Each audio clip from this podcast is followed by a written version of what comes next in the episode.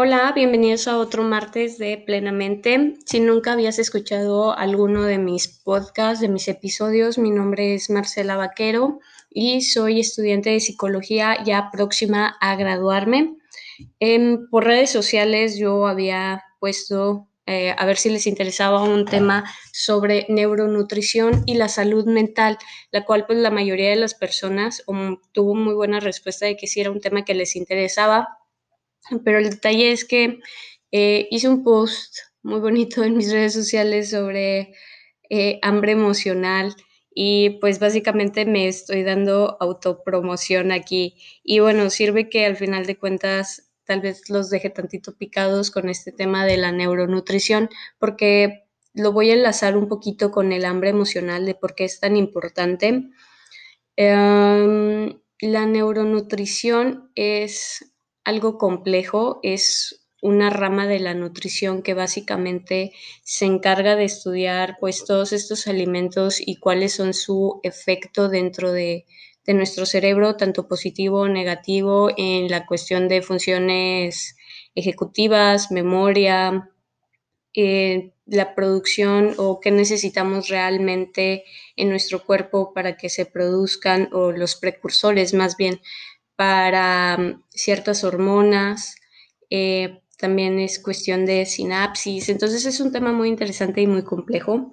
Entonces yo creo que es primero importante hablar sobre el hambre emocional y luego de este tema, entonces ya el próximo martes, ahora sí sin falta, toco este tema. Pero ya volviendo al tema de qué es el hambre emocional, es algo que yo creo que la mayoría de las personas hacemos, que es comer cuando sentimos ansiedad, cuando sentimos tristeza, decepción, cuando estamos enojados. O sea, es comer basado en ciertos alimentos. ¿Y cómo funciona esto? Bueno, es que nosotros lo sentimos como un vacío. Entonces lo que hacemos es tratar de llenar este vacío comiendo, poniéndole comida a ese vacío, a ver si así se tapa, pero realmente esto no llega a ocurrir porque este vacío viene de un tema emocional y no meramente fisiológico como es el hambre y el proceso que llevamos por el cual nos alimentamos. Entonces, esto es lo que ocurre y porque casi siempre lo tratamos de llenar con comida, pues es una práctica que tenemos desde chiquitos, que cada vez que tú hacías algo bien, usualmente se te premiaba con comida, se te daba una paleta o algún dulce, un chocolate ya más grandes también te llevan a comer cada vez que cumples años o que cumpliste algo, por ejemplo, terminaste un grado escolar, bueno, pues para festejar hay que ir a comer o ganaste alguna competencia de fútbol o de algún concurso de oratoria, de matemáticas, te fue muy bien en un examen o cosas así. usualmente al final de cuentas se festeja o se relaciona con la comida. Entonces nosotros aprendemos que el premio es igual a comida. Y el detalle es que, pues si tú ya sabes que el premio, que es algo bueno y te genera satisfacción, es comida, entonces cuando tú estás triste o tienes una emoción negativa, pues para compensarlo y sentirte mejor, pues usas comida, porque al final de cuentas comida es algo bueno, lo relacionas con algo que te hace sentir mejor. Entonces es por eso que desde chiquitos nos enseñan, o sin querer, claro, nos condicionamos a esto y por eso de adultos vemos mucho esto de comer eh, sin realmente tener hambre y es una de las principales características que es comer y no tener esa sensación en el estómago física de que tienes hambre, sino es como que tú nada más una idea o es nada más puro antojo. También el comer sin que te sientas satisfecho, principalmente cuando estás comiendo eh, a tus horas de comida, me refiero por ejemplo a las 2 de la tarde, que te sirves cada vez más porciones y no vas midiendo y aunque tú ya no tengas esa sensación de hambre, ni siquiera le das a tu cuerpo la oportunidad de mandarte la señal de saciedad, la cual es una eh, sensación que se tarda un poquito en llegar, pero a pesar de que tú ya no sientes de verdad que tienes hambre, sigues comiendo hasta quedar de verdad a tope. Em, también otra característica que vemos es que comes cuando te empiezas a sentir estresado o que tienes mucha presión. Eh, eso de tener de repente snacks por todos lados, por ejemplo en la oficina, o tener toda la cena lleno de galletitas y de dulcitos para cuando se te dé el antojo, o estar picando mientras que estás trabajando, es también una eh, conducta que vemos. También el comer para sentirte mejor, que es lo que hablábamos propiamente, calmar los nervios, la ansiedad, incluso cuando estás aburrido es, ay, estoy aburrido, ¿qué como? ¿Qué me preparo? Y el detalle es que cuando pasa todo esto, usualmente no es como que mm, me voy a comer una manzana con tantito chilito. Claro que no. Vas por un paquete de galletas y el detalle es que no te comes no te comes la porción adecuada porque nadie hace eso realmente. O sea, se supone que cada paquete de lo que sea de cualquier producto viene con una porción recomendada usualmente o hay veces donde no viene, pero siempre viene descrito cómo puedes obtener esa porción adecuada dentro de Facebook o lo puedes encontrar en posts de nutriólogas o en Google, encuentras información relacionada con ese tema, pero realmente no te comes un pingüino de un paquete de dos pingüinos, te comes los dos y es la verdad. No es como que, ay, la porción adecuada es medio pingüino, ya ni siquiera uno. La verdad no sé. No sé cuál es la porción adecuada para un pingüino, pero pues te comes los dos y es lo que todo el mundo hace. O la gran mayoría, es muy poquitas las personas que le cortan un pedacito a un pingüino y ya no se comen el resto. Claro que no, comemos de forma impulsiva, que es a lo que me refiero eh, comemos sin pensarlo realmente, simplemente es lo que se nos antoje, lo que nos llena y usualmente es comida que no es tan sana. Entonces no comemos ni siquiera algo sano, o sea, nos vamos a algo que es alto en azúcar o en grasa y además no comemos la cantidad adecuada, no es como que, ok, nada más un pedacito, no, te comes todo. Y hay veces donde te compras una bolsa de papitas y no te compras las papitas chiquitas, te compras las papas grandes y a veces les pones incluso cacahuates, le pones golos, les pones otras cosas o unos fritos te los preparas con queso, con elote y con otro montón de cosas que es muy rico. Pero el detalle es que ya no es un antojo que te pasa una vez al mes o una vez si acaso a la semana, no sé. Es algo que te está pasando todos los días donde tienes que cumplirte todos los antojos y tal vez no todos los días van a ser las papas preparadas, pero un día es papas, un día es nieve, un día son galletas, un día es pastelito, un día es que los que la coca con los con los pingüinos, que no entiendo por qué la o el gansito, no entiendo por qué la gente hace esa combinación, a mí como que no, no me agrada, yo me lo tomaría con leche, pero aún así eh, buscamos cosas que no son sanas y en porciones grandes. También tú sientes que pierdes a veces el control con la comida. Hay veces donde estás comiendo y parece que no puedes parar, que ya sabes que comiste mucho, pero sigues comiendo porque todavía tienes como que esa sensación de ansia o de hambre y sientes que no puedes parar, porque de verdad sí sientes así como que la necesidad de comer, pero quieres parar y no puedes. Entonces es un sentimiento medio ansioso, medio feo. Tú sientes que pierdes el control y este tema de neuronutrición tiene que ver porque, por ejemplo, cuando comemos carbohidratos, por lo general nos incita a comer más carbohidratos. Entonces es por eso que el tema de la neuronutrición lo quiero complementar en el siguiente episodio porque es un tema muy interesante y muy importante. Eh, para saber qué alimentos podemos escoger que no nos estén provocando más ansiedad porque por ejemplo esto de que ocurre de que tal vez tú comas pasta y es la pura pasta, no le tienes un complemento ahí con carnita o con verduritas o algo. Entonces tú comes la pura pasta y como es básicamente puro carbohidrato, que ok, puede traer quesito, puede traer aceitunas o atún, lo que sea que le vayas a poner tú a tu pasta, camarones, eh, estás comiendo muchos carbohidratos y no que los carbohidratos sean algo malo, pero los carbohidratos sí te incitan a comer un poquito más y a que no tengas este sentimiento de saciedad tan rápido como lo tendrías si comieras proteína. Entonces te incita a comer más. Entonces hay veces por eso que sentimos esta pérdida del control con la comida, pero es muy importante para esto la nutrición, conocer esta información y saber armar tu plato o tus comidas de una forma adecuada donde podamos evitar estas sensaciones que al final de cuentas nos van a causar pues problemas porque sí es un tema delicado y feo estar sintiendo que no puedes controlarte con la comida y sentir que no te puedes saciar, pues sí es un sentimiento feo, entonces para evitarlo podemos usar varias estrategias. Y otra característica muy importante del hambre emocional es que te sientes culpable después de comer porque tú te das cuenta de que comiste demasiado y que comiste algo que no era sano, o sea, sí eres consciente. Eh, ¿Cuál es el detalle de por qué ocurre? Bueno, pues ya mencionábamos una que desde chiquitos nos enseñaban a que premio y comer es casi lo mismo, eh, es algo condicionado no es que nuestros papás lo hayan hecho a propósito, es algo que es una práctica muy común, al menos de donde yo soy, para, pues para festejar, para todo, pues es ir a comer. Entonces, usualmente tiene que ver eso. También el tema del baja autoestima, el sentirse constantemente insatisfecho, eh, es un motivo por el cual buscas llenar un vacío.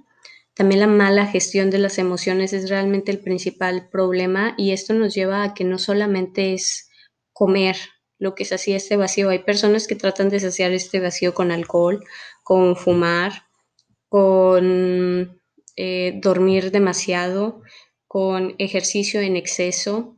Entonces son formas que no necesariamente son muy saludables para escapar, dejar escapar las emociones. Y ahorita les voy a hablar de cómo es el ciclo eh, vicioso que tiene este tema del hambre emocional, que al final de cuentas, si lo ves, aplica también para otros vicios para dejar escapar las emociones.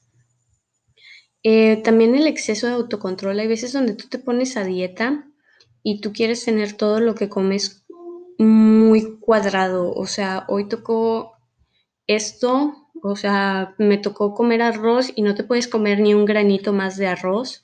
Entonces tú lo tienes así como que muy calculado y muy frío, sin oportunidad de permitirte darte ciertos eh, gustitos, hace que sea más difícil mantenerte dentro de tu régimen alimenticio y termine cediendo porque realmente es demasiada la presión. Igual ocurre cuando tú tratas de tener en general tu vida muy controlada, o sea que eres una persona controladora en el sentido de que todo tiene que estar muy organizado, todo tiene que ser en la forma en la que tú quieres, eh, te gusta y debe de ser según tú, y ese es el detalle. Entonces, por eso ocurre y terminas al final de cuentas cediendo también con la comida. Y Otra cosa también es entender a la comida como exclusivamente tu fuente de placer. O sea, ya no ves a la comida como que eh, su función principal, que es aportarte nutrientes importantes que necesitas, y ya lo ves simplemente como algo placentero. Entonces tampoco hay que olvidar esta parte de que la comida, aunque sí comer es muy rico, muy padre, y comer sano también es muy padre pero es importante recordar que la comida no es exclusivamente placer, también es algo importante fisiológicamente y para nuestra salud. Además, hay que hablar ya de este ciclo vicioso, ya para prácticamente cerrar. Em, tú empiezas a sentirte mal, es lo primero que ocurre, no sabes cómo solucionarlo, no sabes de dónde viene, qué hacer, entonces comes, comes lo que tú quieras, lo que se te antoje, y te sientes bien a un corto plazo, o sea, durante un ratito dices, ay, sí, qué rico comí y te sientes relajado, incluso te da como que sueñito, pero luego otra vez empieza este sentimiento de sentirte mal porque pues no solucionaste realmente la causa. Entonces te vuelves a sentir mal y es donde ocurre este sentimiento de ansiedad y culpabilidad por haber comido lo que comiste. Em, no quiero decir que cada vez que comas algo que no sea precisamente lo sano, eh, debes sentirte mal, sino que me refiero ya que es una conducta que repites mucho. Eh, no es que tengas que sentirte mal, realmente no te debes sentir mal cuando comes o cuando te das tus gustos, porque no es la idea, pero es lo que ocurre a la hora de que tú te das cuenta de básicamente lo que hiciste, de que te das cuenta de que comiste cuando no tenías hambre, cuando simplemente era porque te sentías mal por X o Y situación y no supiste cómo resolverlo, tú te das cuenta de eso y te sientes mal. Entonces se vuelve a crear este vicio donde nunca te sientes bien y sigues comiendo por ansiedad. Igual ocurre con el cigarro, por ejemplo, el cigarro siempre lo asocian como pues relajante, algo que te va a quitar los nervios, te va a quitar la ansiedad.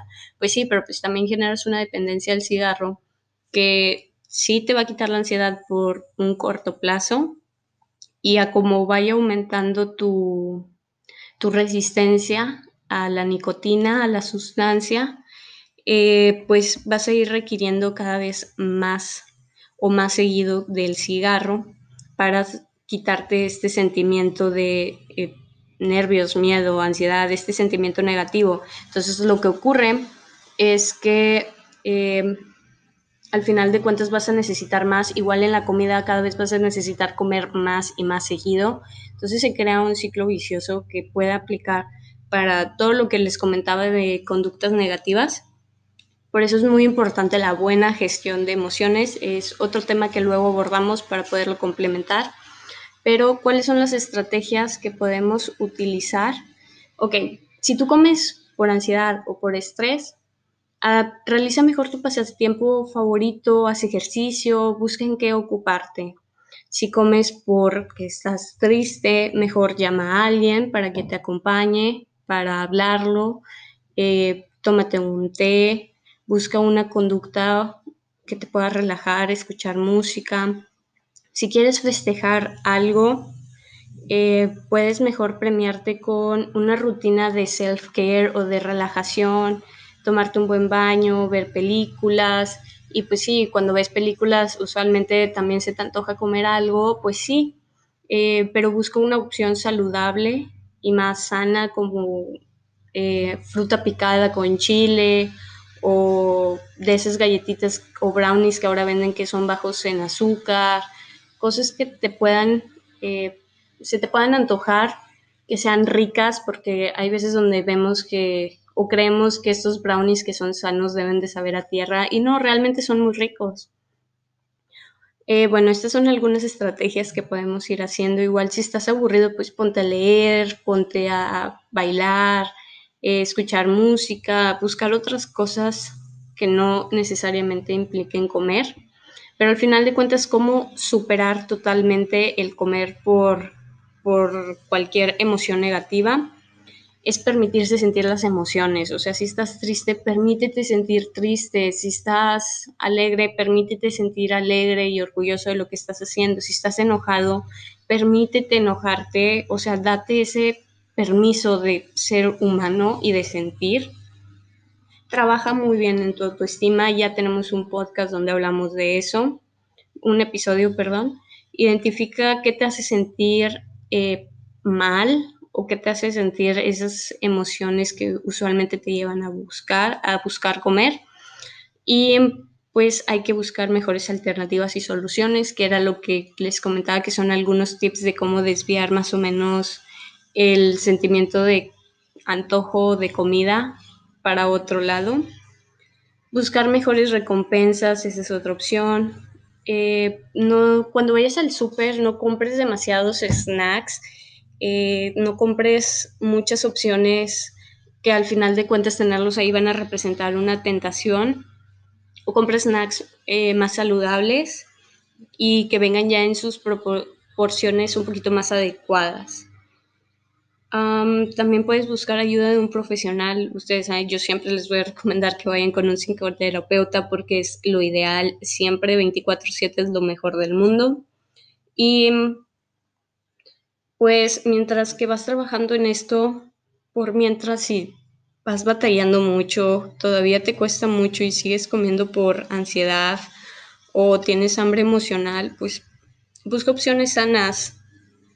Al final de cuentas es un proceso y si te cuesta mucho trabajo dejar de comer porque sí, masticar quita la ansiedad, Eh, incluso hay personas que lo cambian por masticar chicle, pues al final de cuentas también es un desgaste hacia la mandíbula, incluso causa gastritis. O sea, la idea no es cambiar una cosa por otra, sino resolverlo a raíz. Pero por mientras se pueden ir buscando alternativas mientras que estás trabajando en ella. O sea, tienes que hacer ambas cosas. Buscar alternativas mientras lo solucionas, pero estar trabajando ya desde inicio con eso. Entonces puedes tener jícama que al final de cuentas puedes estar ahí masticando o puedes comprar cacahuates de esos que son como tostaditos, no de los que pues son japoneses que vienen empanizados, realmente no sé cómo sea que vienen así duritos. Es la idea buscar cosas que sean un poquito más sanas mientras vas trabajando en eso, lo cual creo que es un tip muy importante. Entonces, el hambre emocional es algo que a todos nos ocurre, yo creo que a la gran mayoría, y si no es el hambre es con otro tipo de conductas negativas. No todo el mundo tiene una buena gestión de emociones y aunque ya la hayas desarrollado, muchas veces siempre quedan cositas que hay veces que batallamos un poco más. Entonces, ¿qué te recomiendo? Te recomiendo mucho que le pongas mucha atención a tu cuerpo, saber identificar bien cuando de verdad es hambre fisiológica y cuando es un hambre emocional. Y ya en el próximo podcast abordamos estos temas de neuronutrición para saber un poquito más qué, qué alimentos podemos eh, complementar o agregar a nuestra dieta y cómo hacer combinaciones entre ellos, que nos puede ayudar un poquito más en evitar estas emociones negativas en cómo funciona la psicología de los alimentos, incluso mucho, mucho lo relacionan también con eh, cómo acomodan los estantes en los supermercados, los colores, cómo te venden también un producto, toda su mercadotecnia. Es un tema muy grande que al final de cuentas a donde tú vayas vas a ver letreros de comida, comer. Eh, y al final de cuentas estamos siendo bombardeados por mercadotecnia, no solamente de los alimentos, también de otras cosas. Entonces es muy importante eh, autoconocernos, saber de estos temas, tener una cultura general de estos temas que nos ayuden a tomar mejores decisiones. Entonces nos vemos el próximo martes. Muchas gracias por estar aquí presentes. Disculpen la podadora, intenté grabar este episodio muchísimas veces, pero siempre hay alguien que me está interrumpiendo, entonces espero y nos escuche mucho. Y bueno, muchísimas gracias. Nos vemos el próximo martes. Hasta luego.